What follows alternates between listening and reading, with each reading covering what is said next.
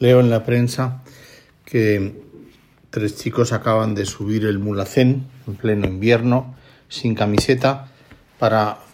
demostrar su fortaleza mental. La verdad es que yo no sé si demuestran la fortaleza o la debilidad mental, porque en pleno invierno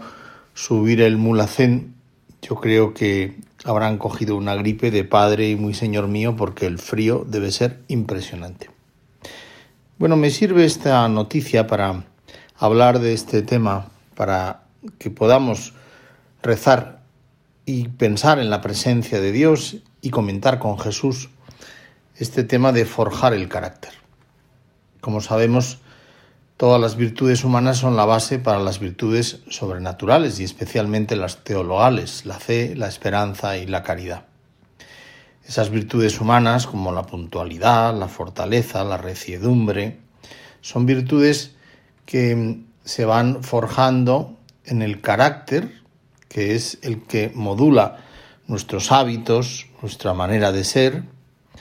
y que de alguna manera influyen también en el temperamento, aquello que tenemos innato, con lo que hemos nacido y que no podemos cambiar. Pero el carácter va modulando el propio temperamento es importante que busquemos hacer esos hábitos buenos, repetir esos actos para crear esos hábitos en nosotros que nos permitan tener virtudes que son tan necesarias, no solamente para la vida espiritual, sino para la vida humana. Una persona que trabaja bien es porque ha conseguido repetir actos de puntualidad, de esfuerzo en el trabajo, de terminar bien las cosas, que le han proporcionado la virtud de la laboriosidad. Una persona que es sabia es porque ha puesto mucho esfuerzo en el estudio, en la investigación, en ponerse un día y otro a trabajar para conseguir un objetivo que es saber de un tema, que es conocer una cuestión científica determinada.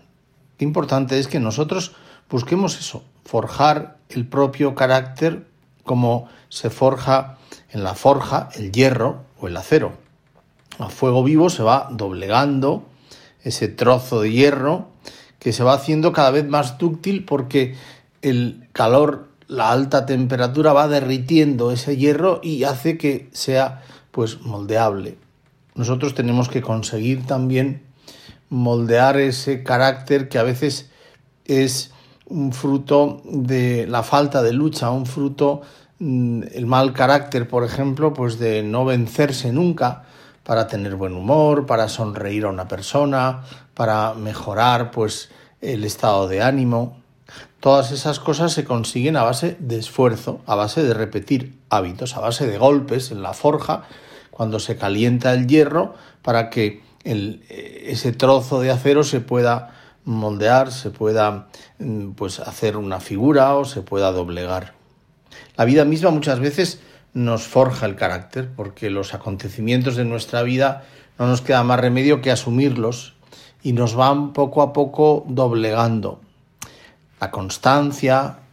la fortaleza, la diligencia, la recidumbre, como decía antes, todas esas virtudes humanas también nos sirven para que forjemos el carácter esos pequeños hábitos y virtudes que nos ayudan a lograr pues el que tengamos hábitos buenos, el que consigamos que la virtud, que el acto bueno nos salga casi de modo espontáneo, que nos cueste cada vez menos esfuerzo, que hagamos ese surco en nuestro corazón que facilite el buen obrar. Y esos detalles son muy pequeños, a veces son imperceptibles. Fíjate, te voy a enumerar algunos para que lo pienses y veas si a lo mejor puedes o bien incorporarlos a tu vida o ver si los vives o no los vives. Por ejemplo, dejar el móvil en la habitación cuando llegas a casa, para evitar el que vayas a tu bola, el que no te relaciones con los demás y el que estés imbuido de un mundo ideal, de un mundo pues de las redes, pero que no es el mundo real en el que vives. Procurar también, por ejemplo, saludar a las personas o al Señor cuando pasas por delante de la iglesia, al entrar en una habitación, escuchar a quien te habla en una conversación, sin dar la sensación de que tienes prisa, ofrecerte a ayudar cuando llegas a casa, a solucionar un pequeño problema, llamar a un técnico para que arregle pues el lavabo que se ha atascado o para eh, que se arregle una lámpara que lleva no sé cuánto tiempo fundida o a cambiar una bombilla. Ser puntual en las citas, terminar aquello que empiezas, incluso una canción de Spotify que pones, bueno, pues no las dejes a medias. Si quieres oírla, aunque sea mala, pues la acabas hasta el final, porque en el fondo todo eso es un poco como la precipitación, el hacer lo que nos gusta, ¿no?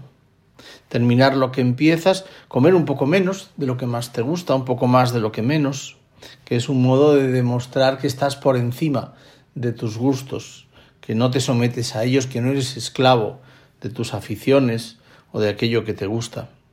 Solo así, pues podremos ir forjando el carácter. Fíjate en los deportistas, que son un buen ejemplo, ¿no? Para superar una marca, aunque sea pequeña, de un segundo, requiere muchísima concentración, esfuerzo, repetir pues una y otra vez esa misma carrera, mm, mejorar la técnica, eh, ganar pues la, eh, en forma física. Todo eso hace que la meta se consiga. Pero claro, esa meta es a base de mucho esfuerzo. En nuestra vida todo cuesta. Y es bueno que nos cueste, porque precisamente eso facilita el que nosotros, ofrecido a Dios, podamos encontrar en esa mejora personal, encontrarnos con Dios y ofrecerle todo ese esfuerzo por ganar en esos hábitos buenos, por doblegar el carácter, por tenerlo sometido a la inteligencia, para que no seamos esclavos de nuestras pasiones. Piénsalo y mira si puedes incorporar alguno de estos pequeños hábitos para que así tengamos más facilidad para la virtud, forjemos el carácter y nuestro temperamento innato podamos someterlo siempre a nuestra voluntad.